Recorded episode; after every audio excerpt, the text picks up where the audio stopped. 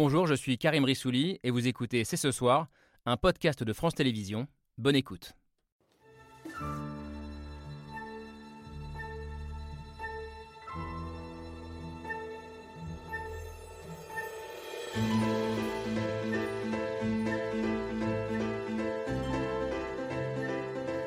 Bonsoir, bonsoir à toutes et à tous. Soyez les bienvenus sur le plateau de C'est ce soir. C'est la première digue qui saute. Depuis le début de la crise sanitaire, sous pression, les services publics avaient tenu. Aujourd'hui, l'école a craqué. Un jeudi noir, une unité historique qui a rassemblé profs, direction et même inspecteurs et parents d'élèves.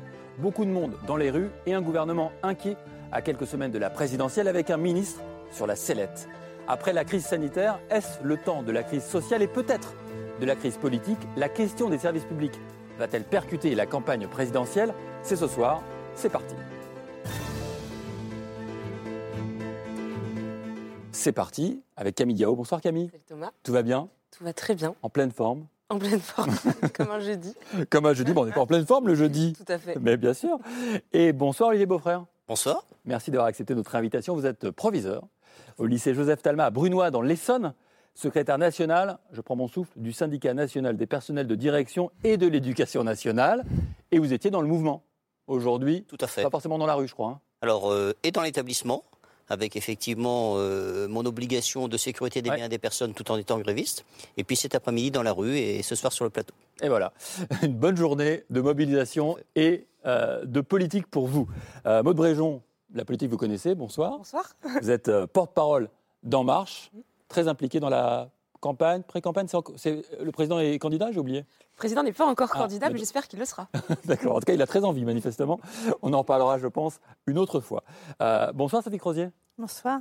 Euh, vous êtes neurologue à la Pitié-Salpêtrière, cofondatrice du collectif qui n'est pas syndical, collectif de professionnels inter-hôpitaux, parce que ce soir, on ira plus loin que la question de l'école, on ira vers l'ensemble des services publics et évidemment l'hôpital, en première ligne depuis des mois et des mois, a des choses à nous dire à travers vous. Ce soir, merci d'avoir accepté notre invitation.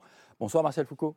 Bonsoir. Vous êtes politologue, directeur euh, du CEVIPOF, Centre de recherche politique de Sciences Po, grand spécialiste des politiques locales. Et c'est souvent là que ça se passe, les services publics, le contact avec la population. On verra avec vous où on en est des euh, services publics. Et peut-être que la crise sanitaire a renouvelé notre engagement, notre amour, notre passion pour les services publics qui s'était peut-être un peu délité ces dernières années.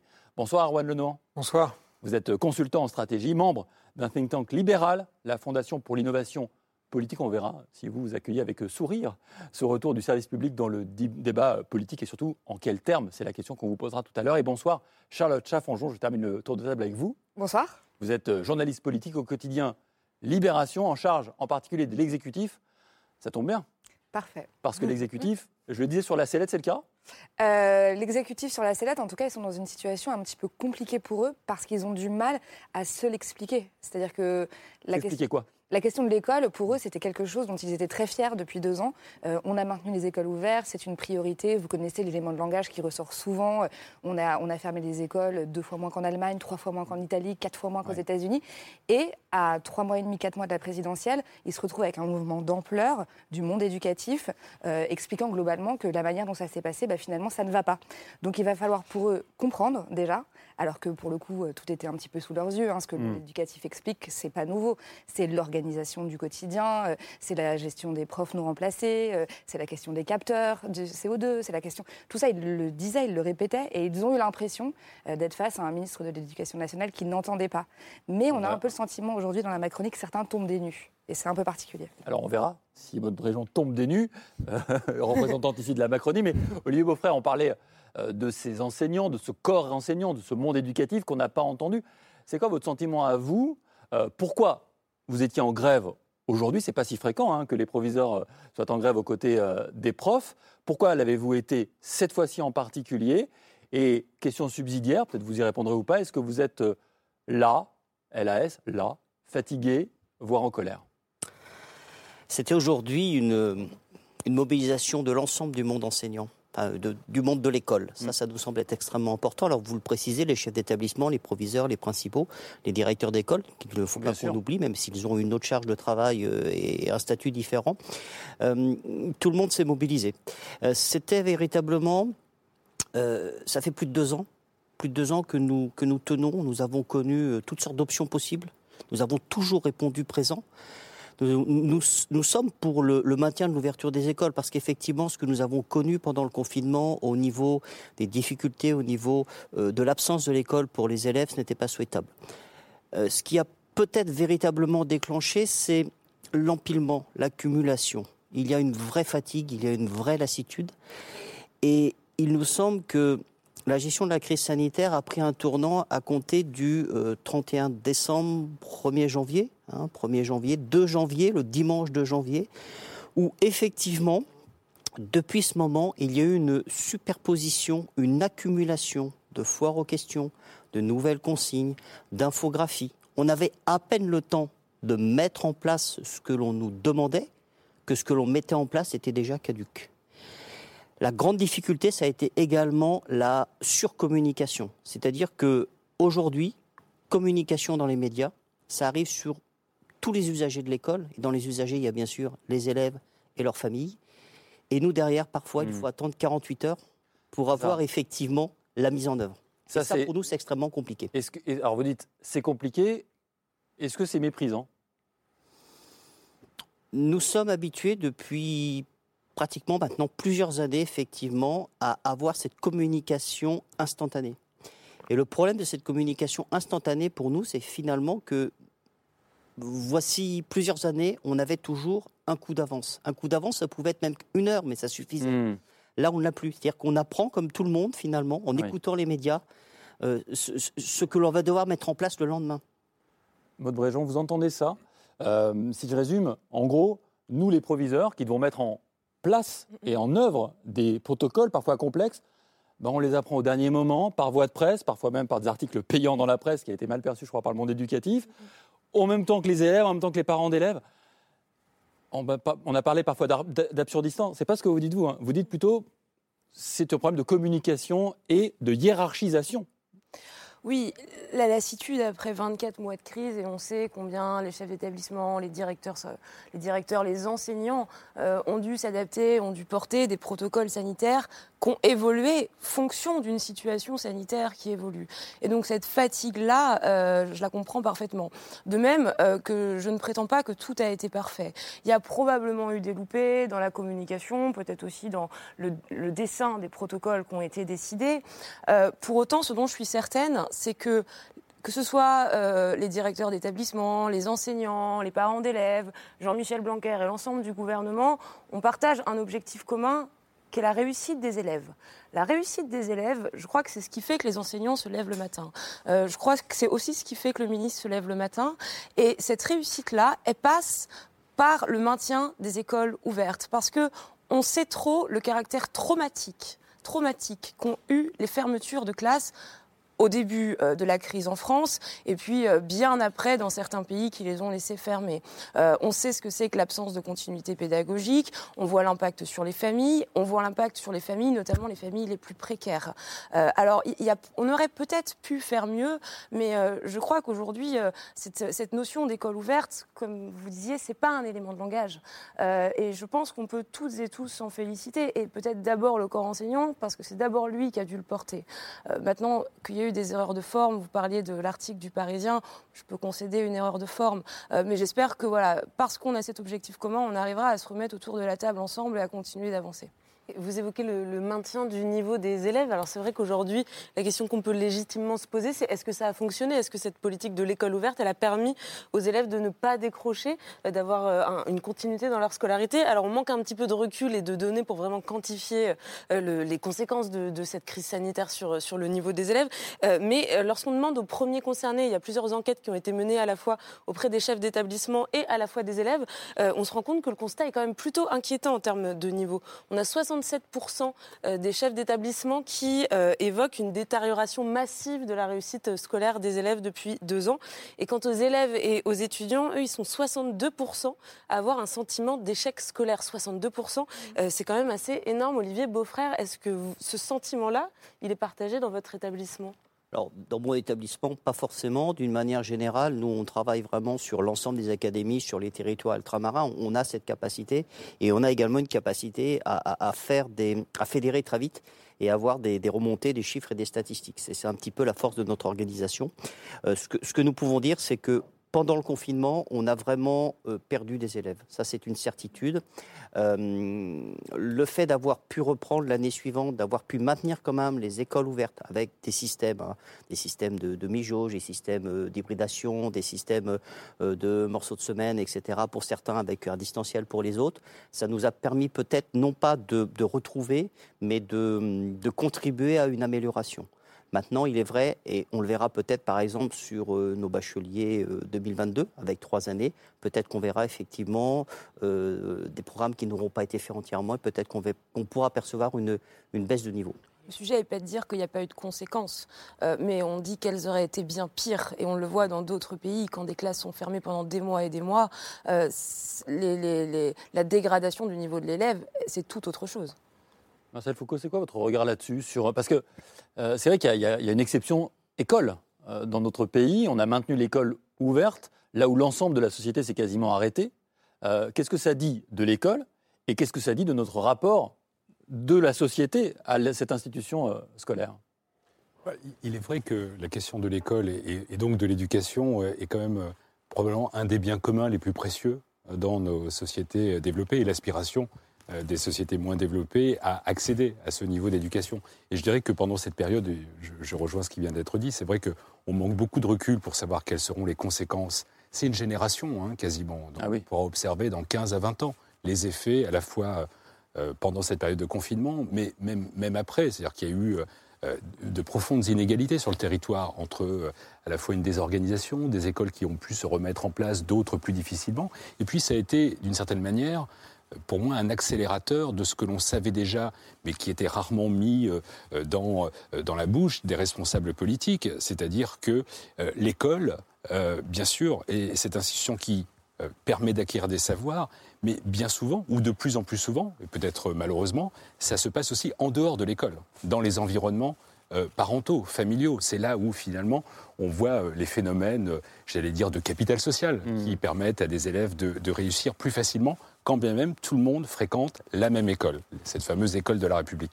Et donc, moi, ce que j'en retire comme aujourd'hui comme premier enseignement, mais encore une fois, il faut être très, très provisoire, oui, très humble parce qu'on n'a vraiment pas encore le recul nécessaire. Et les comparaisons seront euh, cruciales par rapport à d'autres pays qui ont connu des périodes de, confinement, de fermeture plus longues ou plus courtes aussi. Euh, et donc, moi, ce que, ce que j'en retire, c'est qu'il va y avoir un travail, mais euh, conséquent dans les prochaines années pour précisément réparer ce qui a été, même pendant un trimestre ou un semestre, c'est considérable dans la vie d'un élève. Donc il va falloir se préparer à réparer ce qui était jusqu'alors peut-être un petit décrochage ou des petits décrochages qui vont se transformer en, en, décrochages euh, substantiels, considérables. Donc en termes de politique publique d'éducation, il va falloir être prêt probablement à passer à la vitesse supérieure pour rattraper ce qui était avant crise et ce que la crise a rajouté aujourd'hui à notre système éducatif. Alors je vous propose, vous dites, on a du mal à voir ce qui va se passer demain. je vous propose de regarder ce qui s'est passé depuis deux ans. À l'école, multiplication des protocoles sanitaires, des réglementations en tout genre qui ont épuisé des gens comme notre invité Olivier Beaufrère. C'est le mémo de Pierre Michel.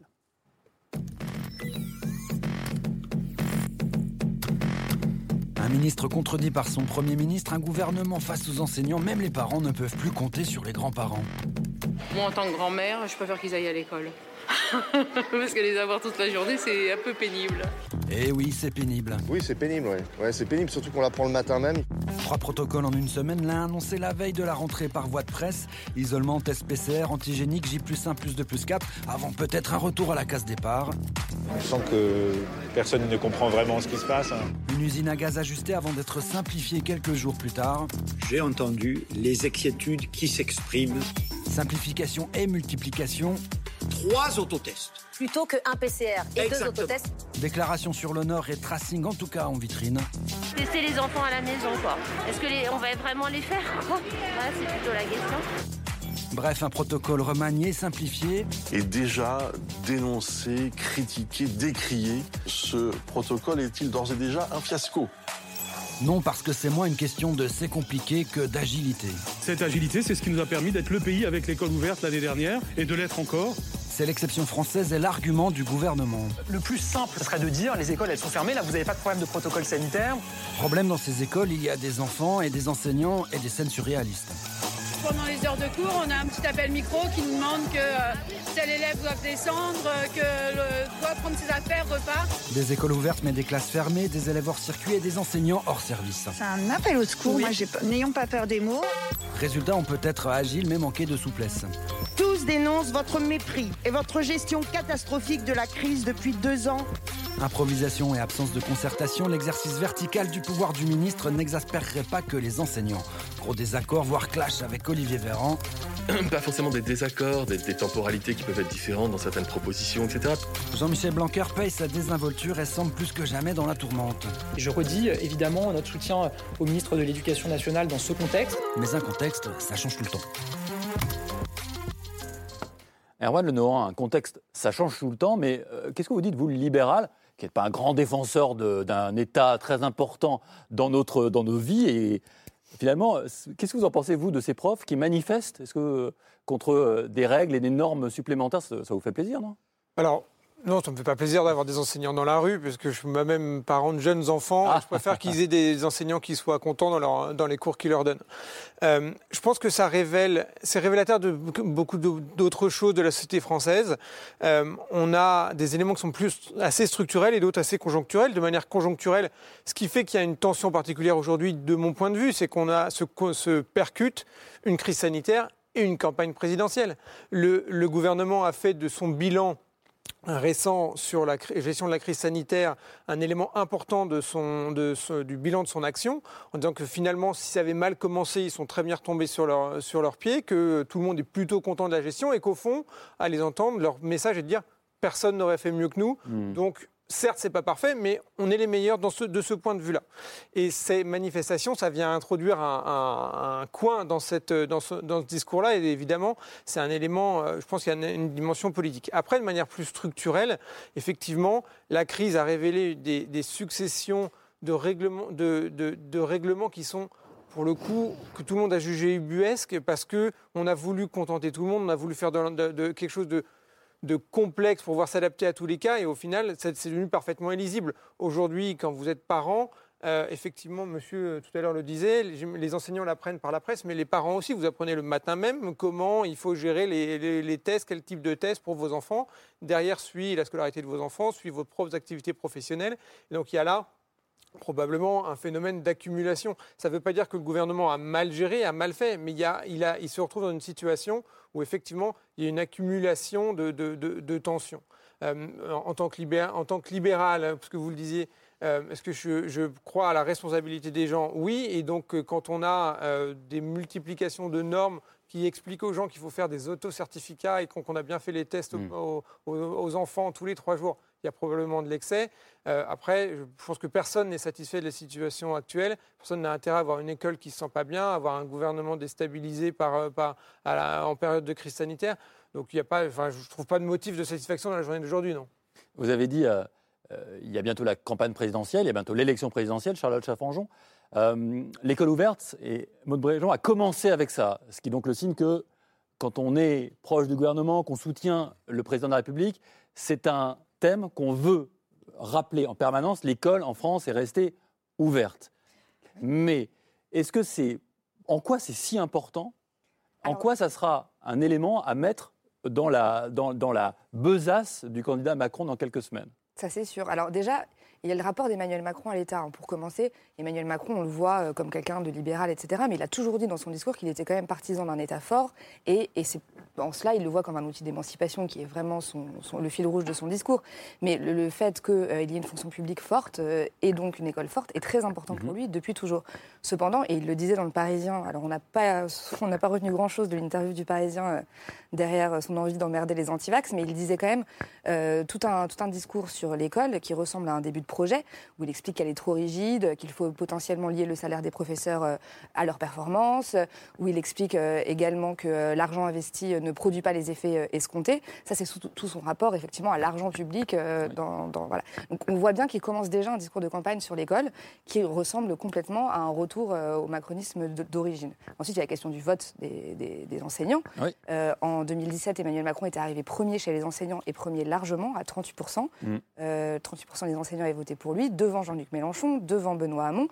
Et cette question du vote des enseignants, elle est intéressante parce que si on regarde des études récentes, il y en a une du en avril, euh, les enseignants seraient potentiellement déçus par Emmanuel Macron sur des questions comme l'immigration et l'écologie qui sont importantes dans cet électorat-là. Et Emmanuel Macron va avoir besoin, surtout s'il est face à Valérie Pécresse au second tour, d'un vote de gauche important et d'une gauche mobilisée pour lui. Donc on va voir comment il arrive à articuler la colère des enseignants, son projet, euh, je ne sais pas ce que vous en pensez du projet euh, qu'il a commencé à esquisser dans le Parisien, qui est pas forcément, euh, pas forcément à mon avis, facile à entendre pour le monde enseignant, et, le fait qu'ils aient gardé les écoles ouvertes. Il va falloir articuler tout ça. Et là, je pense qu'il va vraiment être sur un fil. Est-ce qu'on a en tête 2002, lorsque la gauche avait perdu largement le vote prof avec Claude Allègre comme ministre de l'Éducation nationale entre 1997 et 2000 Ça avait coûté cher. Est-ce que c'est une référence que vous avez déjà entendue à l'exécutif Non, absolument pas. Alors vraiment absolument pas. Je pense que ça commence à devenir euh, pour eux parce que par ailleurs l'entourage de Macron est quand même assez jeune, euh, n'a pas ou peu connu 2002 en tant que, responsable politique, c'est sûr, en tant que peut-être euh, lycéen manifestant, mais honnêtement ça va pas beaucoup plus loin que ça. Donc c'est pas une c'est pas une référence charnelle chez eux et, forte. Mais en revanche le, le, fait de voir des enseignants dans la rue à trois mois d'une présidentielle, pour le coup, il faudrait être complètement inconscient pour pas se rendre compte qu'il y a un sujet à traiter. Martial Foucault Oui, non, c'est juste. En, même temps, c'est un, magnifique dilemme quand on observe ça. Parce qu'à la fois, ce que vous dites, c'est juste par rapport à l'élection de, 2002, où c'était pas tant un, corps électoral d'enseignants qui s'était démobilisé, même si la participation avait été faible en 2002, que l'offre pléthorique à gauche. Donc il y avait eu une dispersion et, ce qui avait rendu impossible la, la qualification de Lionel Jospin. Là, le dilemme, il est très intéressant parce que effectivement, l'espace politique aujourd'hui est tellement embouteillé à droite que Emmanuel Macron doit essayer quand même de mordre un petit peu sur euh, euh, l'espace des gauches. Hein, parce qu'aujourd'hui, ce n'est pas la gauche unie homogène. Et donc, dans cet espace des gauches, le dilemme est euh, à ne pas répondre à ce mouvement de mobilisation aujourd'hui, c'est prendre le risque que cet espace embouteillé, fortement embouteillé à droite, lui coûte un certain nombre de voix. Donc, et en même temps, je dis bien en même temps, euh, au cours de ce quinquennat, c'est vrai que la position des enseignants vis-à-vis de la politique d'éducation nationale, incarnée par euh, Jean-Michel Blanquer, n'a pas été un long fleuve tranquille. Parce qu'on parle de ce mouvement aujourd'hui, mais c'est aussi des sujets où il y a, euh, euh des, réalisations acceptées et même souhaitée par le corps enseignant, la réduction des classes, euh, école primaire, et, dans le même temps, cette impossibilité de revaloriser, de redonner de la reconnaissance à la fonction d'enseignant aujourd'hui dans la société. Et ça, ça au fond, au, fil du quinquennat, cette mission-là n'a pas été réussie, en tout cas n'est pas perçue comme ayant euh, euh, atteint l'objectif souhaité par les enseignants. Est-ce qu'Olivier Beaufrère, je me tourne à nouveau vers vous, vous êtes proviseur, euh, cette manifestation du jour, elle s'inscrit dans une temporalité qui dépasse en réalité la crise sanitaire. Est-ce que le verre n'était pas dans le fruit Est-ce que, je me souviens par exemple du mouvement des, des stylos rouges ce mouvement au moment de la crise des Gilets jaunes en 2019, qui avait déjà touché le monde de l'éducation. On connaît aussi les mobilisations contre Parcoursup, contre les réformes du bac, les réformes multiples. Est-ce que tout ça, finalement, n'a pas servi un peu d'accumulation Et aujourd'hui, la crise sanitaire et les protocoles multiples depuis quelques jours, c'est là qu'on voit vraiment le très court Vous dites que ça a tout changé le 31 décembre dernier, donc sur euh, quelques jours seulement. Est-ce que ce n'est pas cette petite goutte d'eau qui fait qu'aujourd'hui le vase de l'éducation nationale déborde? C'est certainement une, réaction d'exaspération. Connaissant le monde enseignant, connaissant euh, l'ensemble euh, des personnels qui gravitent, on n'a pas du tout parlé des CPE, on n'a pas du tout parlé des vies scolaires ce soir, et il ne faut pas qu'on les oublie, euh, je pense que tout le monde a quand même à l'idée la réussite des élèves. Et ça, je pense que c'est sincère et véritable. exaspération, il y aura peut-être des éléments de réponse, peut-être que ces éléments de réponse pourront permettre d'apaiser, la crainte actuellement, ça peut être aussi nos jeunes et nos lycéens. Il ne faut pas qu'on l'oublie, parce qu'on pourrait aussi avoir une réaction lycéenne très forte qui pourrait également arriver peut-être dans la foulée. Donc on a besoin véritablement de réponses et on a besoin de, de stabilité. Nos objectifs, c'est de terminer l'année scolaire en cours. J'entends effectivement les propos sur euh, la campagne présidentielle, sur les futurs programmes.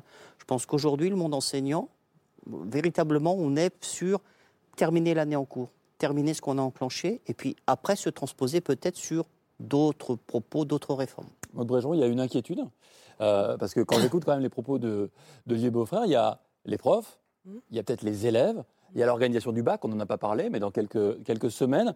Est-ce qu'on se dit que là, il y a un sujet quand même qu'il faut traiter de toute urgence euh, à côté de la crise sanitaire?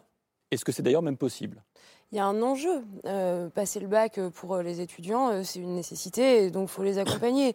Moi, j'ai la conviction que le gouvernement et le personnel de l'éducation nationale sauront le faire.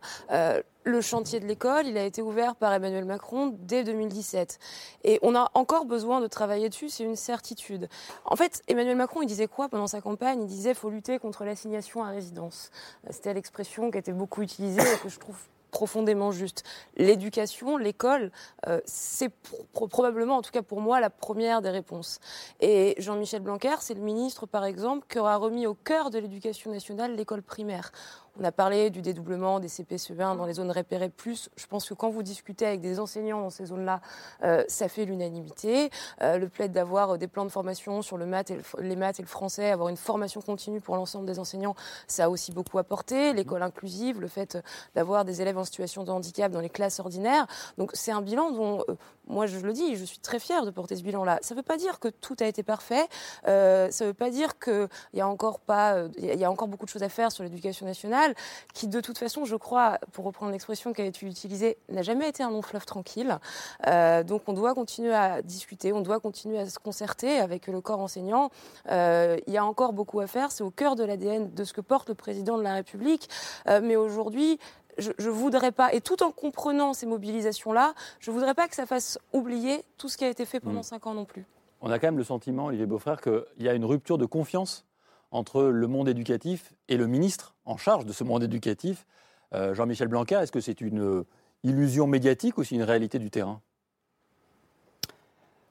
Peut-être une réalité du terrain, effectivement, une perte de confiance. Euh, j'entends les... tout ce que vous mettez en avant sur tout ce qui a été fait. Nous, sommes tous convaincus, mais c'est vrai aussi derrière qu'on peut aussi parfois, et on va le reprocher, mais avoir aussi une, absence de réponse dans les, moyens, dans le champ des possibles. Vous parliez de l'école inclusive. C'est indispensable pour les élèves à besoins éducatifs particuliers. Malheureusement, derrière, on manque encore de moyens, on manque de médecins scolaires, on manque de liens.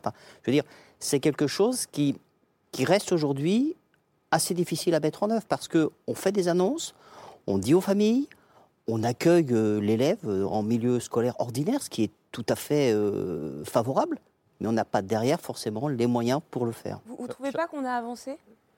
On a avancé, on a progressé, mais il faut vraiment qu'on arrive, et ça sera peut-être une autre partie dans l'émission après, mais effectivement, il faut vraiment qu'on puisse, qu'on puisse peut-être se poser un moment. Mm. On a parlé tout à l'heure de besoin de bilan également, c'est pour ça que moi j'insiste, il faut à tout prix qu'on termine cette année avant de se transposer effectivement peut-être sur la suite. L'exaspération, elle a un visage. On le voit ici, c'est quand même largement Jean-Michel Blanquer, Charles Chaffanjon, euh, Martial Foucault. C'est quelque, chose qui est quelque chose qui est partagé d'ailleurs entre les membres du gouvernement et euh, tous les gens qui manifestaient aujourd'hui, hein, globalement. Ah oui, parce que Jean-Michel Blanquer, il a ce défaut d'être assez isolé au gouvernement. Euh, c'est un ses collègues qui me disaient ce matin, il n'a pas d'amis. C'est une expression enfantine, mais euh, en fait, on a besoin d'avoir des alliés. Euh, quand on est à ce poste-là, on a besoin d'avoir des gens qui, qui relaient et, qui font passer le message. Et Jean-Michel Blanquer, il est très seul finalement. C'est pas quelque chose qu'il a, qu'il a réussi à construire depuis le début du quinquennat. Et effectivement, il a fait une rentrée qui a été très mal vécue. Alors, dans les cortèges, mais aussi au sein du gouvernement. L'interview aux Parisiens dont on parlait tout à l'heure. On lui reproche quoi? Parce que... Bah, en fait, c'est une interview qui annonçait le protocole la veille de la rentrée, euh, où il était en une du Parisien, et eux voient ça comme euh, une envie de se mettre en avant, alors qu'un mail, euh, un mail aurait suffi aurait suffi globalement d'annonce, que là c'était une opération de communication.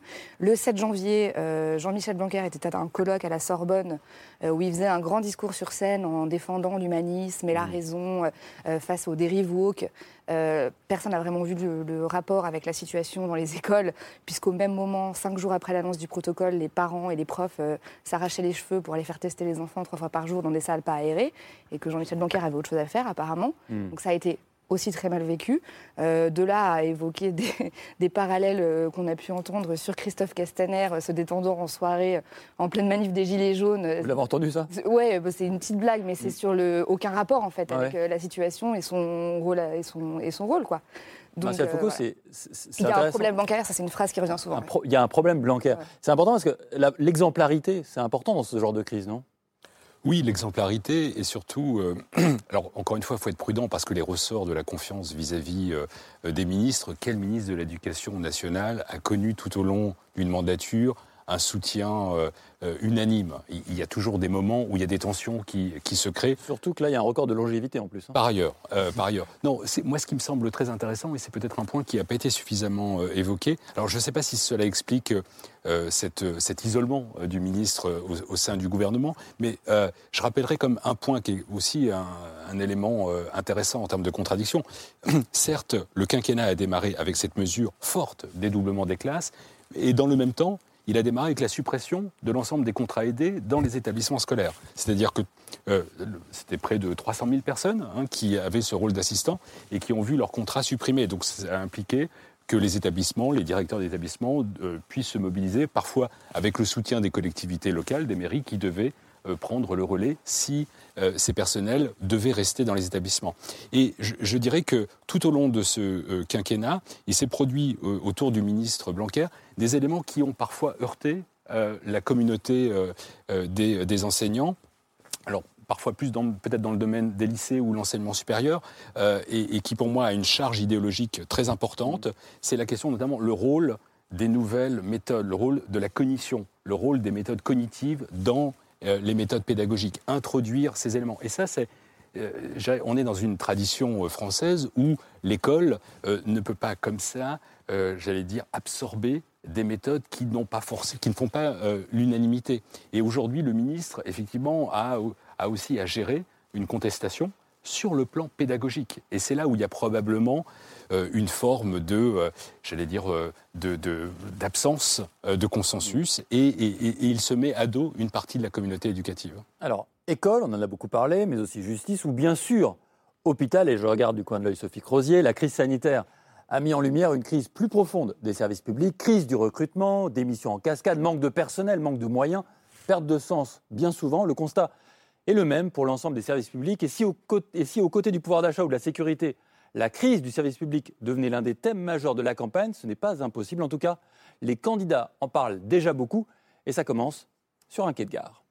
Quand euh, les machines remplacent les humains, ça va pas, quoi. On paye de plus en plus d'impôts et en réalité, on a des services euh, publics qui sont en train de s'effondrer sous nos yeux. Il n'y a plus d'État, il n'y a plus d'école, il n'y a plus de services publics. Quand tout sera privé, vous serez privé de tout. Effectivement, euh, je prévois dans mon projet la suppression de 200 000 postes de fonctionnaires. C'est pas vrai que le cœur des économies, à l'échelle de 5 ou 10 ans, ce sera dans la réduction du nombre de fonctionnaires. Il y a quand même aujourd'hui trop de fonctions administratives et pas assez de Et donc, fonctionnaires de terrain. Comment vous faites vivre le service public? Ah ben je le privatise.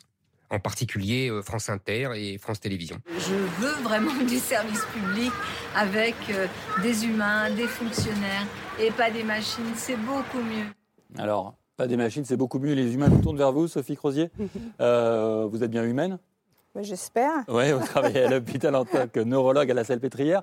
Est-ce que ce qu'on a dit sur l'école, ça résonnait en vous quand vous pensiez à vous et à votre travail à l'hôpital? Ah oui, oui, complètement. Mais bah, il y a plusieurs choses, en fait, je trouve, euh, où y a, on trouve une résonance. Bon, bien, bien sûr, c'est un service public euh, absolument essentiel, euh, l'école comme, comme l'hôpital. Moi, ce que je- j'entends, alors ce que je, peut-être même j'ai un- une forme d'étonnement sur le fait que l'en- le- l'éducation, l'enseignement se soit pas mobilisé avant. Euh, parce que moi, j'ai l'impression qu'on vit un peu la même chose, dans le sens où on a l'impression qu'on nous demande toujours, hein, quand même ces dernières années, quand je dis ces dernières années, ça fait plus de dix ans, de faire toujours plus avec toujours moins. Moi, j'ai aussi des enfants. Euh, j'ai vu des classes avec de plus en plus de- d'enfants dans les classes. J'ai du, je, voilà, je, je- je ne sais pas, c'est un, c'est un sujet, mais en fait, on peut s'interroger sur savoir si on peut faire aussi bien euh, quand on a moins de moyens. Et aujourd'hui, nous, c'est ce qu'on vit depuis des années à l'hôpital public avec, euh, une, une logique comptable. Alors, elle est peut-être pas, elle est probablement pas aussi présente dans l'éducation, je Non. ne sais pas, hein, ça c'est vrai, mais nous, en tout cas, ce qui a beaucoup joué, vous parlez de perte de sens, c'est cette logique comptable, cette course à la rentabilité qui a conduit à une perte de sens et à aujourd'hui un effondrement vraiment de l'hôpital public. Enfin, on aura l'occasion d'en Ouais. reparler, mais c'est voilà, c'est dramatique. Donc, je, mais c'est vrai que je, je- voilà, moi, je suis assez étonnée de la résilience en fait de la, de, dans le monde de l'éducation aujourd'hui, parce que je, je- voilà, je- de ce que j'ai pu voir aussi comme, euh, comme, euh, comme parent, je, je pense que c'est très difficile. C'est un métier très difficile avec des enjeux essentiels. Et je, voilà, j'ai le sentiment que c'est c'est quand même très, très, très compliqué euh, au quotidien et que, et ben, et que, ouais, et qu'on arrive à des moments où finalement on s'exprime plus. Moi, c'est ça ce qui m'inquiète aujourd'hui. C'est que j'ai l'impression qu'on n'ose plus, en fait, dire les choses. Va Lenoir, pas. comment vous entendez ça? Euh, la- Ce qu'expliquait Sophie Crozier, c'est tout de même le point de départ, c'est quand même la baisse des moyens, si je vous écoute bien. Euh, Est-ce que euh, la baisse des moyens est en lien, selon vous, avec la crise que l'on connaît aujourd'hui? Je pense que la baisse des moyens sur le terrain, euh, ressentie dans les services publics, vous avez cité euh, l'éducation, la santé, et puis on pourra en citer d'autres, euh, c'est un sujet structurel de la dépense publique en France. Euh, parce qu'on a quand même un paradoxe où on a une aujourd'hui, 2022, on a une abondance de financement public et une pénurie de moyens sur le terrain. Et en résultat, qui est une insatisfaction sur les résultats de la part euh, des usagers. On a parlé de l'école, on a ou avec, euh, on le citait en filigrane, mais euh, le constat que la France est le pays le plus in- injuste, le, iné- le plus- où le déterminisme social est le plus fort en matière de réussite scolaire. Euh, en matière d'hôpitaux, on voit régulièrement les gens qui ne sont pas satisfaits de- des temps d'attente, des complications à être, à être soignés en dépit du dévouement des, des- des- des agents publics et les agents publics qui eux-mêmes ne sont pas con- parfaitement satisfaits non plus des conditions dans lesquelles ils exercent. Donc il y a un problème entre, il y a, là un paradoxe qui est assez français. On est le pays qui dépense le plus de toute l'Union européenne ou même l'OCDE et pour le coup qui a des résultats qui sont globalement insatisfaisants. C'est quelque chose qui a été identifié depuis des années et des années dans les rapports, euh, différents rapports euh, administratifs, internationaux et autres. Euh, L'OCDE vient de le redire sur la France en disant la France en matière de trajectoire des finances publiques, ça va pas du tout. Euh, il y a eu quelques efforts qui ont été faits, mais le résultat est largement insatisfaisant et il cite de mémoire l'éducation comme étant l'un des exemples dans lesquels les résultats ne sont pas satisfaisants. Mais en 2005, donc il y a maintenant un certain nombre d'années, il y avait eu un rapport commandé, je crois pas, à l'époque c'était Nicolas Sarkozy, et écrit par Michel Pébreau sur la, la dette publique et qui disait ça ne va pas, nos services publics ne sont pas, euh, ne sont pas suffisamment efficaces compte tenu de l'effort que euh, les Français y consacrent. Et quelle était son explication? C'est de dire que, les, je schématise, mais les politiques sont lâches. De dire que quand ils ont un problème, eh ben, ils sortent le chéquier, ils, font, ils dépensent de l'argent, ils disent, ils disent allez-y, vous, avez besoin de, vous réclamer des financements, on les donne. Après, il n'y a pas de suivi, il n'y a pas de rationalisation de ces moyens, il n'y a pas de logique d'efficacité de la dépense. Euh, je crois que dans l'hôpital, il y a à peu près 30% de dépenses qui vont aux fonctions administratives. C'est 10 points de plus que les autres pays européens. Donc il y a, il y a une inefficacité auquel les poli- c'est pas le gouvernement actuel. Ça fait des années qu'aucun politique ne s'est réellement attaché à poser la question du- de l'efficacité du service public et de son sens du coup. Parce qu'on pourrait très bien dire il faut financer beaucoup plus, il faut nationaliser beaucoup plus, oui il faut libéraliser, mais aujourd'hui il n'y a pas réellement euh, des politiques et je trouve que l'extrait vidéo que vous donniez tout à l'heure le montrait. Il n'y a pas de vision du service public. Les uns et les autres nous disent euh, il ne faut pas de machines, euh, il faut privatiser, mais enfin, ça, ça ne donne pas de vision du service public. Maud Bréjon, vous entendez ça, cette euh, lâcheté qu'évoquait euh, Erwan Lenoir et plus largement l'inefficacité des dépenses que l'on accorde aux services publics dans notre pays Oui, je ne suis pas complètement d'accord. Euh, je trouve que le tableau est extrêmement noir qui est dressé, comme si l'hôpital ne fonctionnait pas, comme si l'école ne fonctionnait pas, comme si euh, la police ne fonctionnait pas. C'est pas que ça, ça Ça- ça fonctionne me pas, c'est que ça semble- ne fonctionne pas à la hauteur des moyens qu'on y consacre Voilà. par rapport à nos voisins, Alors, par je exemple. pense qu'il faut vraiment le dire comme ça et pas laisser penser que l'ensemble des services publics euh, serait totalement en déliquescence et que tout ça ne marcherait plus. Euh, je pense Oui. qu'on a une fonction publique, on a des fonctionnaires aujourd'hui qui euh, travaillent très bien et dont on peut peut-être, c'est votre droit, estimer que les résultats ne sont pas à la hauteur euh, de l'investissement qui est fait, euh, mais on ne peut pas dire qu'il n'y a pas de résultats. Quand je vois l'école de la République aujourd'hui, on ne peut pas dire ça. Euh, pour le reste, qu'est-ce qu'on, qu'est-ce qu'on, qu'est-ce qu'on, quelle vision Enfin, vous dites, on n'a pas de vision. alors, je ne sais pas quel type de vision vous attendez. Moi, je pense qu'il y, a deux choses quand on parle de service public. D'une part, il y a le service rendu. donc, un médecin, ça soigne, un enseignant, ça éduque, un policier, ça protège. ça, c'est extrêmement factuel. et puis ensuite, il y, a une question, et c'est pour ça qu'on continue à investir dedans, et c'est pour ça qu'Emmanuel Macron ne veut pas supprimer des fonctionnaires. Il y a une notion de, de lien sociétal. C'est-à-dire que derrière les administrations, les organisations, ça contribue à ce qu'on fasse société ensemble. Le service public, ça contribue à ce qu'on fasse société ensemble. Et quand, je terminerai là-dessus, quand j'entends certains candidats qui veulent supprimer des fonctionnaires, euh, c'est effectivement très thatcherien. Thatcher disait la société n'existe pas, mmh. euh, promouvant, enfin, en, une façon de, promouvoir l'individualisme exacerbé. Euh, mais la réalité derrière, c'est que c'est une vision pour le coup de la société, mais que moi je trouve extrêmement effrayante. Mais sauf que, pardon, votre, propos a, une limite, c'est que je suis d'accord avec vous, le service public, c'est ce qui fait le lien social. Il suffit d'aller dans les quartiers. En tout cas, ça y contribue. Oui, mais bien sûr, il suffit d'aller dans les quartiers, dans les milieux ruraux, quand il n'y a plus de service public, que le lien social se délite. Pour autant, on n'a jamais eu en France autant de dépenses publiques, on n'a jamais eu autant de postes de fonctionnaires. Et j'ai l'impression que le lien social n'est pas perçu globalement comme étant extrêmement satisfaisant.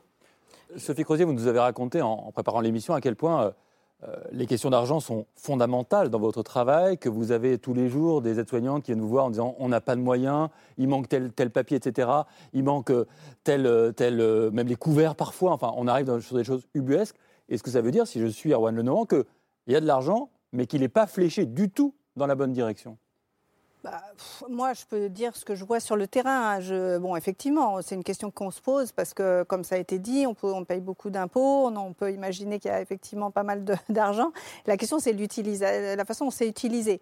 Euh, ce qui est sûr, c'est qu'il y a eu euh, quand même une volonté euh, à l'hôpital et enfin dans la santé ces dernières années de faire des économies, euh, de le penser. Et ça a quand même changé énormément. Enfin, encore une fois, nous, euh, en tant que collectif interhôpitaux qui associe des usagers et des professionnels de santé, on s'est mobilisé là depuis pratiquement trois ans euh, avec le collectif Interurgence pour ce, vraiment pour pouvoir alerter sur les difficultés que l'on vivait sur le terrain, simplement de faire bien notre travail.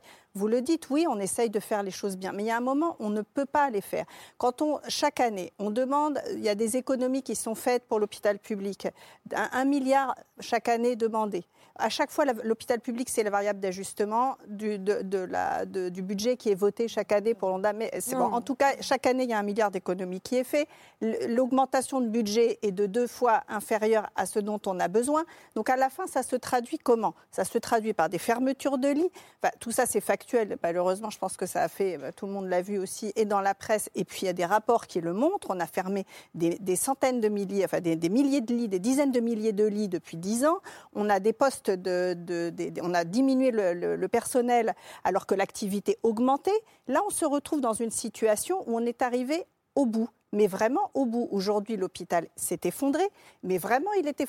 Ça fait deux ans qu'on alerte, ça n'allait pas bien. Deux ans, il y a trois ans avant la crise sanitaire. Là, on est dans une situation où vraiment c'est dramatique. Moi, je suis, mais ma, colère, elle est à, la hauteur de mon attachement l'hôpital à l'hôpital public et au service public, sincèrement. Et je ne suis pas la seule. Je pense qu'on veut tous essayer de faire correctement notre travail, mais on n'a plus les moyens de le faire. Quand on demande à une infirmière, je vous donne un exemple, mais aujourd'hui, quand dans nos services on demande aux, infirmières de s'occuper de 12 ou de 16 malades au lieu de 8. Comment voulez-vous faire correctement le travail? Avec un turnover, parce qu'on appelle ça comme ça, mais où il faut faire de plus en plus de place parce qu'on a moins de lits. Donc les patients, on n'a plus le temps de les voir, plus le temps de bien leur expliquer. Les sorties, les patients sortent trop tôt, sont réadmis aux urgences. Enfin, on marche sur la tête avec des pertes de chance quotidiennes. Je vous prends un exemple. Moi, je travaille dans une unité neurovasculaire qui accueille des patients qui font des accidents vasculaires cérébraux.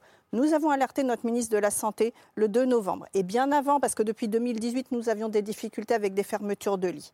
Nous avons aujourd'hui, en Ile-de-France, en Ile-de-France, 40% de nos lits qui sont fermés faute de personnel. 40%. Ce sont des unités qui sont les seules à pouvoir accueillir des gens qui font des accidents vasculaires cérébraux. Les accidents vasculaires cérébraux, c'est la première cause de handicap, la deuxième cause de mortalité dans notre pays, comme dans les autres pays, dont la prise en charge dans des unités spécialisées a été, largement démontré. Je prends ça comme exemple parce qu'aujourd'hui, c'est des pertes de chance pour les malades. Moi, je vois des choses, ça fait plus de 25 ans que je travaille dans mon unité neurovasculaire, je vois des situations que je n'avais pas vues depuis 20 ans, c'est-à-dire des malades qu'on dépose aux urgences avec des délais de prise en charge qui sont inacceptables, les pompiers qui tournent les pompiers qui tournent dans Paris ou autour de Paris pour pouvoir avoir des patients. L'autre jour, j'ai pris un patient qui venait de Poissy, donc des, délais qui sont inacceptables. Nous, chaque minute compte en fait mmh. hein, dans la prise en charge. Ça diminue le handicap et la mortalité. C'est archi démontré. Je prends ça comme exemple parce que vraiment, euh, voilà, c'est quelque chose que je connais. Et puis vous parliez du manque de moyens, mais ça va effectivement jusqu'à des gants de toilette. Enfin, je veux dire, on est, et ça, ça fait des années. Il y a 10, il y a, il y a 4 ou 5 ans, j'ai des, des soignantes qui venaient me voir en me disant, on n'a plus assez de gants de toilette, on va devoir faire des toilettes avec deux gants de toilette. Mais qu'est-ce que ça signifie? Enfin, on finit par faire des trucs qui sont des pratiques dégradées. on, finit par obéir aussi à des ordres absurdes. Il y, a vraiment quelque chose qui va plus du tout. Enfin, vraiment. Enfin, moi, j'adore mon métier. Ça sera à refaire. Je le referai. Euh, j'essaye de garder une motivation et j'espère de tout cœur qu'on aura des jeunes qui auront encore envie de faire ces métiers, qu'on va pouvoir garder ceux qui sont sur le point de partir. Mais je vous assure qu'on est arrivé au bout. Et nier la réalité, ça ne la fera pas disparaître. Et aujourd'hui, nous, on est face à un déni. J'entendais des, choses sur le, fait de vous parliez de mépris, de déni, etc. Mais c'est vraiment ce qu'on vit aujourd'hui. On parle aussi, euh, bah, comme on entendait, la performance. Mais très bien, on va faire. Qu'est-ce que c'est les indicateurs de performance dans le milieu de l'éducation? Qu'est-ce que c'est les indicateurs de performance à l'hôpital? Nous aussi, on est sur les mêmes logiques. Tout ça, ça participe à une perte de sens et à une situation où on ne peut plus donner envie aux gens de rester. Ils s'en vont. Je, suis désolée, madame. Personne n'a nié, ni le président de la République, ni le gouvernement, euh, la fatigue des soignants et l'état de l'hôpital. Et c'était absolument pas mon propos, d'autant plus que je ne suis pas médecin, donc j'ai l'humilité de dire que je ne sais pas et que je, ne connais pas tout. Euh, en revanche, dire que rien n'a été fait durant ce quinquennat, je pense que ce n'est pas tout à fait honnête non plus. Euh, vous l'avez dit, il y a des lits qu'on fermé faute de personnel ça fait des années de ça. Le Ségur de la santé, j'entends, et c'est sûrement ce que vous me répondrez que ce n'est pas suffisant, ça reste 19 milliards. Quel gouvernement a mis 19 milliards? 19 milliards, concrètement, quand ça se traduit par des services qui sont remontés, euh, quand ça se traduit par du matériel supplémentaire, c'est extrêmement concret dans les communes, dans les hôpitaux concernés. 10 milliards d'euros supplémentaires par an pour la revalorisation salariale, pour justement donner aux étudiants l'envie de revenir travailler dans l'hôpital public. Pour une infirmière, ça représente un 13e mois supplémentaire. C'est beaucoup, un 13e mois. Alors, j'entends que c'est peut-être pas suffisant. J'entends qu'il faut continuer à travailler et qu'on est sur un chantier qui, euh, euh, enfin, sur quelque chose qui est à, euh, qui, qui, va de plus en plus mal et que tout ça dure depuis il y a longtemps. Ça prendra du temps. Et que ça prendra du temps. Mais je ne peux pas vous laisser dire, d'une part, qu'on nie les problèmes de l'hôpital et je ne peux pas non plus laisser dire que rien n'a été mis en œuvre parce que le budget, 19 milliards d'euros plus 10 milliards d'euros par an pour les revalorisations salariales, Combien de temps ça fait qu'un gouvernement n'avait pas mis ça? Combien de temps? Sophie Crozier Oui, alors c'est très facile, sincèrement, d'avancer à chaque fois ces milliards-là. La revalorisation salariale, je rappelle que nous étions 27e sur 32 pays de l'OCDE en termes de salaire infirmier, nous sommes, passés à nous sommes passés à 17. Je comprends qu'on ne puisse pas revaloriser et augmenter et qu'on soit juste à la moyenne hein, de l'OCDE, même pas être dans le top des pays de l'OCDE, alors qu'on a des professionnels de très grande qualité qui sont dévoués. Enfin, je pense que tout le monde connaît un peu le travail euh, des infirmières et des aides-soignantes sur le terrain. C'est voilà, c'est quand même au minimum un week-end sur deux, avec des horaires qui sont parfois qui s'allongent, des heures supplémentaires, etc., etc. Surtout dans des dans des conditions de manque de personnel. Donc ces milliards lié à la revalorisation salariale, c'est heureux. Bien sûr, effectivement, ça n'a pas été fait. Mais honnêtement, ça a été fait malheureusement ou heureusement, je ne sais pas, parce qu'il y a eu la crise sanitaire. Parce que tout ça, on le demandait avant et on ne l'avait pas obtenu. Oui, le Ségur, il est très largement insuffisant. Et oui, ce, que, ce qui pourrait être fait, c'est au moins, je comprends bien qu'on ne puisse pas le régler le problème tout de suite, mais au moins qu'on ait un calendrier sur les cinq prochaines années. OK, on est dans un contexte électoral, etc. Mais pourquoi est-ce que on n'est pas capable, depuis 2019, on le demande, d'avancer qu'on puisse avoir un calendrier sur les cinq prochaines années, qu'on nous dise oui, on va y arriver à la moyenne de l'OCDE. Mais moi, ce que je peux vous dire, c'est que toutes les décisions qui ont été prises par le, par le gouvernement ces derniers mois, ça n'a rien changé. Et même les choses se sont aggravées et que sur le terrain, la façon dont c'est vécu par les personnels, c'est du mépris, c'est une incompréhension complète. Et quand je vous parlais de nier, c'était juste pour prendre l'exemple, je ne disais pas ça au hasard, mais quand lier la réalité, c'est récemment euh, M. Macron qui dit il n'y a pas de tri à l'hôpital. Bon, d'abord, c'est ne pas connaître le milieu de l'hôpital parce qu'en fait, le tri, hein, c'est-à-dire le choix d'admettre ou pas des patients dans certaines unités, c'est quelque chose qui existe depuis longtemps, puisque les ressources en santé n'étant pas illimitées, nous sommes amenés à faire des choix d'allocation de ressources rares, selon des principes aussi justes que possible. Mais c'est très difficile, et c'est d'autant plus difficile quand la ressource devient insuffisante par rapport aux, demandes. Donc euh, là, on l'a vécu en particulier dans la crise sanitaire, mais ça existait avant. Donc euh, Voilà, moi, je, sincèrement, non, on n'y est pas du tout. Et en tout cas, toutes les décisions qui ont été prises n'ont rien changé à la trajectoire actuelle, qui est malheureusement un départ, mais qui, se continue. Là, hein. les choses sont bloquées parce qu'on est en plan blanc. Mais moi, j'ai, voilà, on a encore plein de départs qui sont prévus dans les prochains mois. Charlotte Chaffanjon, au-delà même de la question de l'hôpital, on a parlé de l'école, on pourrait aussi parler de la justice, hein, qui est en crise. On a vu une tribune signée par des milliers de magistrats, on n'avait jamais vu ça dans ce pays. Est-ce que la crise des services publics, elle met en lumière peut-être les difficultés idéologiques d'Emmanuel Macron face à la crise sanitaire Euh, en fait, alors, Emmanuel Macron va prendre quelque chose dont on n'a pas parlé depuis tout à l'heure, mais qui est très important dans la question de l'argent public, euh, comme symbole euh, de, de sa lutte contre la crise sanitaire, c'est la question du quoi qu'il en coûte. Euh, Qui a succédé à, au pognon de dingue. qui a succédé au pognon de dingue qu'on met dans les minima sociaux et Oui. dont on ne sait pas euh, où ils vont. Euh, C'est pour ça que je dis que c'est une ligne idéologique qui a été un peu perturbée par la crise sanitaire. Alors, bah, quelque part, euh, il a été confronté euh, au réel d'une crise et au fait qu'il y avait besoin d'argent vite et il a fait un choix. Alors, on m'a raconté qu'Emmanuel Macron raconte qu'il a fait un choix éclairé par son analyse de la crise de 2008 et euh, la réaction qu'avait eu Nicolas Sarkozy à ce moment-là de placer des gens en- en- en- par, dizaines, de centaines de milliers au, au chômage et que Emmanuel Macron avait été traumatisé par les résultats de ce qu'il avait euh, perçu euh, de cela et donc lui avait choisi la continuité, euh, la continuité de- des- des emplois. euh, voilà, en- en- j'en- j'entendais une de ses proches qui me disait, vous vous rendez compte, on a nationalisé les salaires. Donc là, on parle quand même des, des macronistes qui se félicitent d'avoir euh, nationalisé les Un salaires. logiciel libéral un peu, un peu Voilà, rouillé. et un, un de ses conseillers, d'ailleurs ici de la droite, qui disait euh, on a, on a fait la politique la plus redistributive du monde, euh, on est keynésien. euh, Enfin, voilà, donc tout ça, ça va être, on va l'entendre, on va le réentendre, et sans nous et sans quoi qu'il en coûte, où, on serait- où en serait-on Où en serait l'hôpital public Où en serait l'éducation Euh, on- on- J'ai l'impression que dans, le, dans, le- dans les services publics, on entend, j'entendais des sages-femmes parler exactement comme vous de conditions de travail, mais qu'on ne peut même pas imaginer en France aujourd'hui comment est-ce possible à la fois le- le- leur salaire et leurs conditions de travail et le nombre qu'elles sont pour des nuits de garde, pour des. Enfin bon, bref. Donc tous ces discours-là vont, vont avoir lieu dans les quatre mois de campagne. Quand, quand vous disiez ce serait bien d'avoir des perspectives, moi ce que, ce que j'ai envie de dire, c'est que les- Emmanuel Macron et, et son entourage mettent en- sans cesse en, avant France 2030. Donc là, on ne peut pas être plus dans la perspective que France 2030. Et d'ailleurs, c'est ce qui lui permet, lui, d'enjamber l'élection en disant vous avez forcément besoin de moi pour aller jusqu'au bout. Donc quelque part, le contexte électoral, au contraire, je pense, favorise euh, le- la projection. Et peut-être que c'est euh, quelque chose que vous entendrez dans les trois mois qui viennent, la projection. Camille? Euh, c'est vrai qu'en France, on a, enfin, si je reviens au service public au sens, au sens large, euh, on y a une vieille rengaine qui consiste quand même à avoir une mauvaise vision de ce que sont les fonctionnaires euh, qui sont vus comme euh, trop nombreux, comme fainéants, comme coûtant cher, comme pas efficaces, etc. Est-ce que, Martial Foucault, cette crise sanitaire, elle aura eu le mérite peut-être d'une prise de conscience collective de l'attachement et de l'importance des, des services publics pour les Français? Ou est-ce que c'est un peu un vœu pieux? Non, non, certainement, indéniablement pour certains services publics qui ont été, et je crois qu'on en parle ce soir, c'est-à-dire à la fois l'éducation nationale et, euh, l'hôpital, des services publics qui ont été euh, sursollicités. euh, et pour lesquels euh, ils ont été aussi, enfin, ils ont révélé un certain nombre d'insuffisances. vous l'avez parfaitement illustré.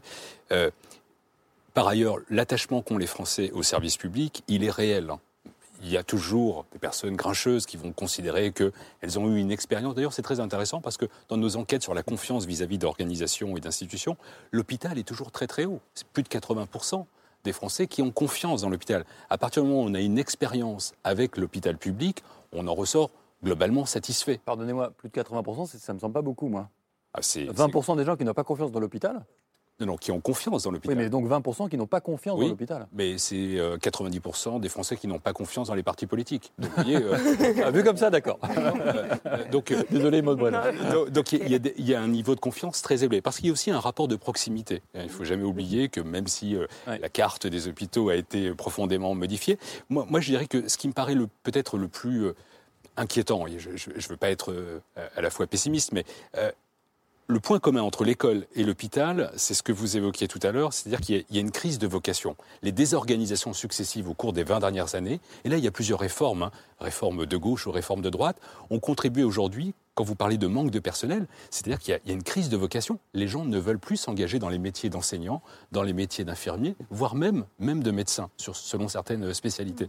Et donc ça, pour moi, c'est le sujet crucial par rapport au rapport qu'ont les Français à un service public dont ils voient bien qu'ils veulent maintenir leur attachement, mais se rendent bien compte aussi qu'il est de, qualité de moins en moins euh, grande. Et pendant le grand débat national, moi j'avais été frappé, en participant à plusieurs réunions d'initiatives locales, un peu partout sur le territoire, d'observer qu'il y avait un fort attachement alors bien sûr, la sociologie des participants à ce grand débat national n'était pas, j'allais dire, au miroir de la société, mais euh, il n'empêche que euh, l'ensemble des participants étaient attachés au service public, étaient attachés d'une certaine manière à la dépense publique, à condition que la qualité du service public soit au rendez-vous. Et c'est là où il y avait finalement à la fois incompréhension et inadéquation entre les moyens et ce qui était euh, reçu. Ça résonne avec ce que Le Nord nous disait tout à l'heure, parce que, en fait, en gros, le consentement à l'impôt, si on veut dire un gros mot, ne sera d'autant plus fort que l'on saura que notre argent sert à un service public de qualité. C'est un peu ce que vous essayez de nous dire, non?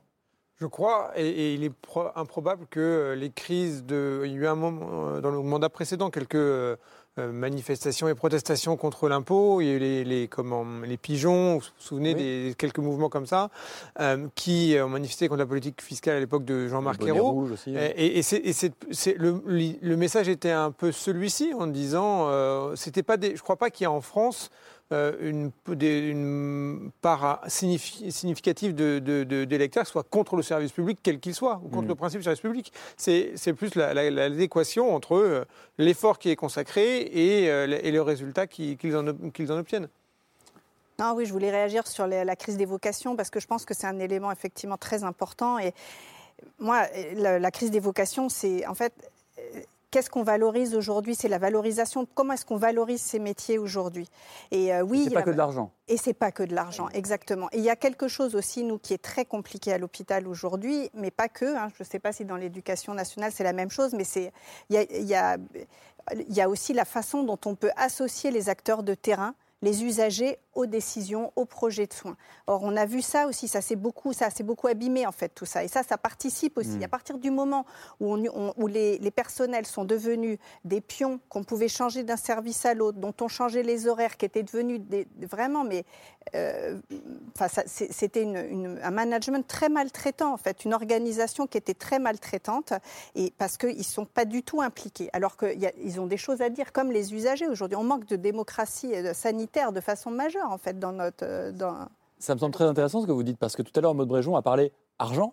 Elle a parlé d'un 13e mois pour les infirmières, mais vous êtes en train de nous dire que c'est peut-être important ça mais c'est peut-être pas l'essentiel. Non, c'est vrai. C'est super important parce qu'aujourd'hui, il y a quand même des difficultés de, vie. Hein. Pas que dans la région parisienne, c'est vrai un peu partout. C'est des salaires très bas. Je rappelle qu'elle gagne à peu près 2000 euros par mois. Ça reste quand même très compliqué de vivre avec 2000 euros par mois.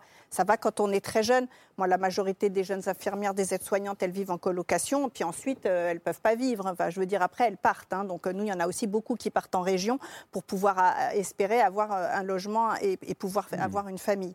Donc ça, c'est vrai que le, salaire est quand même quelque chose d'important. Mais quand je disais la valorisation, c'est que aussi, il se trouve que le salaire dans nos sociétés, c'est une façon aussi de valoriser des métiers. Vous voyez Donc euh, moi, je pense que ça participe aussi. En fait, se dire, ben, on est quand même très mal payé, alors que c'est sincèrement, c'est des métiers formidables. Moi, j'ai une admiration sans fin pour, euh, pour le personnel hospitalier, les infirmières, les aides-soignantes qui ne comptent pas leurs heures, qui ont. Mais vraiment, je ne sais même pas. Enfin, bon, moi, je suis médecin, mais je ne sais pas si je serais capable d'avoir autant d'abonnés abnégation, autant de, voilà, de dévouement qu'elles peuvent, qu'elles peuvent avoir au quotidien. Mais il faut, il faut voir ce que ça représente. Quoi. Rester quand bah, il n'y a pas de la relève, elles restent. Elles vont faire 16 heures d'affilée. Moi, plusieurs fois, c'est arrivé. Elles font des week-ends. Bah, elles sont rappelées sur leur week-end en permanence. Et ça, c'était avant la crise sanitaire. Il ne faut pas croire que c'est que depuis la crise. Hein. C'est quelque chose qui existait avant. Ça s'est majoré. Mais... Olivier Beaufrère, alors, je connais un peu le monde des profs, je sais qu'on ne fait pas plus d'heures parce qu'on a besoin de faire plus d'heures de cours. Mais au-delà de ça, est-ce que vous entendez aussi la question euh, de la crise des vocations Alors, crise des vocations, pas forcément vocation, parce que je pense que l'enseignant, il reste toujours euh, impliqué, motivé. Euh, vous parliez euh, d'associer les usagers. C'est vrai que nous, à l'école, finalement, on a les usagers, on a la communauté éducative, on a les élèves, on a les parents. Et, souvent, on les, on les connaît avec différentes fratries, etc. La difficulté pour nous aujourd'hui, ça reste quand même le recrutement. Euh, on a de plus en plus de difficultés pour trouver véritablement du personnel, du personnel enseignant. On fait appel à des contractuels et parfois on n'arrive même pas à trouver les contractuels. On a eu des annonces nous disant on va débloquer effectivement des moyens pour pouvoir euh, remplacer c'est complètement impossible. On est dans le mois de janvier, février, tous les ans, dans une vraie difficulté de remplacement, avec les épidémies habituelles de grippe, de gastro, etc. Et pour nous, ça devient extrêmement compliqué. Alors, on a un système, il y a eu des suppressions de postes, on est aussi sur un système où, effectivement, alors, pas suppression, rééquilibre entre premier et second degré. On est aujourd'hui sur un système, effectivement, où on développe les heures supplémentaires. Donc on est un petit peu, non pas sur le, le- le- le même schéma de, de l'abnégation, mais on peut être sur des enseignants qui vont avoir un volume horaire extrêmement important. On Foucault, vous vouliez réagir Ah, allez-y. Et puis Martial Foucault pour terminer. Euh, Comment est-ce qu'on fait en sorte Parce que, vous savez, moi, quand j'étais au lycée, j'étais bonne en maths et je voulais être prof de maths. Et mes propres profs m'ont dit T'es bonne en maths, deviens ingénieur. Vous voyez On, je recherche énormément d'enseignants en mathématiques. Je je sais pense bien. que véritablement, c'est la discipline Mais sur comment est-ce qu'on fait pour redonner envie aux jeunes d'être profs? Alors peut-être euh, une attractivité différente sur les salaires, sur des perspectives. Et puis c'est vrai qu'on a eu, je ne l'ai pas précisé, mais énormément de, de personnels de l'éducation, euh, tout statut confondu, qui ont quitté l'éducation nationale. On a eu vraiment une, une, crise assez massive depuis deux années de, de personnels qui sont partis pour faire vraiment autre chose. Voilà. Un point, je ne veux pas endosser le rôle de celui qui va faire la synthèse, mais je voudrais aborder, ça me va très bien, hein. aborder un, point supplémentaire, parce que je crois qu'on a parlé du service public et on a beaucoup parlé du sens. Et c'est vrai que pendant la période de la crise Covid, on, on s'est interrogé sur le, la cohésion sociale de, de ce pays. Est-ce que on était vraiment sous un effet cocotte-minute et tout allait exploser? Moi, je trouve que c'est euh, ce qui est très intéressant. En fait, ces crises, pas seulement sanitaires, mais aussi sociales et du service public, révèlent un peu le, le- le malaise de notre modernité. On a atteint dans des sociétés extrêmement postmodernes où c'est l'affirmation de soi, l'autonomie, l'indépendance qui prime, et donc les choix de vie sont euh, définis individuellement. Donc, on a une puissance exceptionnelle de l'individualisme, avec ses bons côtés et ses mauvais côtés, et qu'aujourd'hui, le malaise de la modernité consiste à essayer de, con- de, de trouver un sens au service public pour précisément rappeler aux personnes que toute décision individuelle poussée à son paroxysme peut provoquer euh, cette euh, absence de cohésion sociale. Donc finalement, ce qui s'engage au cours des prochaines années, c'est à la fois répondre par des politiques publiques qui à la fois garantissent, bien sûr, l'autonomie. Tout le monde est attaché à l'autonomie, ou, je dirais, ou pas, parce que euh, fonder ses choix en fonction de ses croyances ou de ses idéologies, ça peut être dangereux. Euh, mais dans le même temps, euh, on, on ne veut pas euh, s'affranchir de cet accès à la modernité en remettant en cause l'individualisme. Et en fait, l'individualisme, c'est ce que vous avez évoqué tout à l'heure sur les logiques d'organisation, de gestion des services publics. Cette logique comptable, c'est une certaine manière de dire que l'on peut comptabiliser, que l'on peut tout individualiser. La performance fait partie de ces critères. Et euh, on a peut-être atteint les limites sur un certain nombre de services publics qui sont indispensables à la cohésion de nos sociétés. C'est votre nouveau livre Modernité, rentabilité et euh, individualité? Je, je vais y réfléchir. Allez. Allez, on poursuit la discussion avec le coup de cœur de Camille, c'est la liste de C'est ce soir.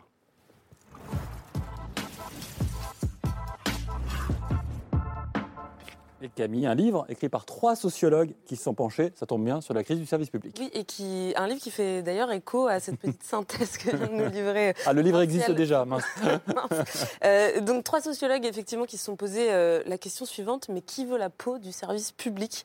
Et ils développent leur réponse dans cet ouvrage qui s'appelle La valeur du service public, qui est signé euh, Julie Gervais, Claire Lemercier et Willy Pelletier. Alors c'est un livre qui est très critique sur les différentes euh, réformes des services publics qui ont été mises en place depuis une vingtaine d'années et que j'ai trouvé intéressant parce qu'il pose un regard sur l'état des services publics en France aujourd'hui euh, avec des matériaux assez hybrides. Il y a à la fois euh, pas mal de témoignages et c'est vraiment ça qui fait le cœur euh, de, ce livre, mais il y a aussi des synthèses, des recherches universitaires récentes, des images aussi, des dessins, des photographies et donc beaucoup de témoignages et de récits à la fois d'agents des services publics et d'usagers qui, qui permettent à ce livre d'avoir un aspect à la fois très concret, parfois même assez intime, ça donne beaucoup de chair au constat qui est fait euh, par les trois auteurs et donc ce qui revient sans cesse, c'est une dénonciation de la modernisation du service public, des services publics, euh, qui a été entamée euh, il y a une vingtaine d'années au nom de l'efficacité. Modernisation qui est menée par des acteurs qui sont souvent venus du privé, qu'il s'agisse de consultants ou de nouveaux managers passés du privé au public et qui arrivent donc avec leur culture du secteur privé, du marché, de la rentabilité, des objectifs chiffrés. C'est un peu ce qu'on évoquait tout à l'heure. Et ils pointent aussi du doigt un manque de, concertation et d'écoute des premiers concernés qui sont ces agents des services publics. Et ce qui revient vraiment dans témoignage après témoignage, c'est une véritable souffrance au travail de, ces agents et la violence de ce processus de, transformation, que ce soit à l'hôpital, dans les transports publics, dans les EHPAD, à la cave, dans les universités. C'est vraiment un très large panel qui est fait. Alors on peut reprocher au livre d'aller vraiment toujours dans le même sens et de, de ne rien trouver à sauver finalement de ces réformes successives, mais il le mérite vraiment de poser la question du sens euh, des services publics en France aujourd'hui, euh, du service d'intérêt général euh, aussi, alors que le, ce statut si particulier de, la fonction publique a fêté ses 75 ans l'année dernière en France et c'est un, un anniversaire finalement qui n'a presque pas été célébré. C'est aux éditions de la découverte. Voire pas du tout célébré. Euh, je vous ai vu opiner du chef, euh, Sophie Crozier, en écoutant Camille. Oui, oui, parce qu'effectivement, je pense que bah, c'est intéressant euh, de, de, de, voir ce que ça peut amener comme perspective, mais sur le sens, oui, sur le sens du collectif, de la solidarité, de qu'est-ce que ça représente pour nous, oui, ces services publics. Et moi, je suis assez frappée sur le, justement, parfois sur cette comment dire, c'est peut-être cette discordance qu'on peut avoir entre euh, la vision et la motivation d'acteurs de terrain euh, vous voyez, qui veulent l'intérêt collectif. Moi, c'est ce que je vois au quotidien. Et puis parfois, c'est vrai, certains décideurs qui semblent un peu plus éloignés, qui semblent moins attachés, en fait, et, et moins revendiquer ce sens. Là, moi, ce que j'ai vu pendant la crise et ce qu'on voit à l'hôpital, c'est des valeurs très fortes de mm. solidarité, comme on peut voir aussi à l'éducation nationale. Enfin, je pense qu'il y a quelque chose de très fort qui est très incarné dans le, chez, chez, les, chez les professionnels et que là, ça doit nous inquiéter quand même que ça soit questionné parce que c'est, il y a quelque, il y a quelque chose qui est en train de se passer, mais ce que je veux quand même rajouter, c'est qu'il y a urgence. Hein. Enfin, moi, urgence, je veux bien attendre 2030, mais mm. sincèrement, sans, là, pour, je, voilà, sans être trop négatif, en ce qui concerne l'hôpital public, ça sera, ça sera trop tard. Dernière microscopique question, Madame Irma, Charlotte Chaffanjon. Est-ce que les services publics seront au cœur de la campagne présidentielle? Euh, Forcément, oui. Euh, en, comme, euh, comme d'autres sujets. Mais euh, pour, pour, terminer, je, je, reviendrai à ce que vous disiez sur la question de la cocotte minute et, et, et, de la colère. C'est qu'ils pensaient que ça arriverait à l'automne hein, au gouvernement, ça ne s'est pas produit. Et j'en parlais avec un des conseillers de Macron qui disait en janvier, on sait comment vote un pays en colère, on ne sait pas comment vote un pays fatigué. Et c'est un peu toute leur question. Et ça revient un peu à ce qu'on disait depuis le début de l'émission. Jolie formule pour terminer. Merci. Merci pour ces informations de l'intérieur, Charlotte Chaffanjon. On continuera à vous lire dans l'IB. Merci à tous pour avoir participé à cette émission. Merci Camille. On se retrouve bientôt, jeudi prochain, lundi prochain, sur le plateau de C'est ce soir. Et moi, je vous retrouve dimanche soir pour un nouveau numéro de C'est Politique, évidemment, sur France 5. Passez une très bonne soirée.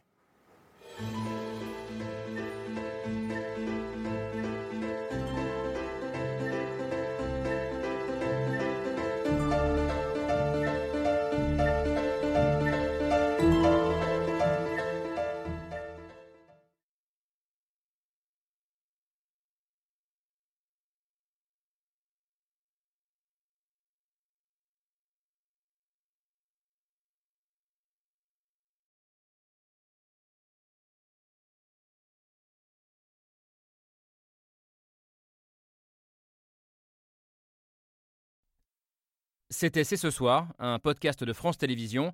S'il vous a plu, n'hésitez pas à vous abonner. Vous pouvez également retrouver les replays de l'émission en vidéo sur France.tv.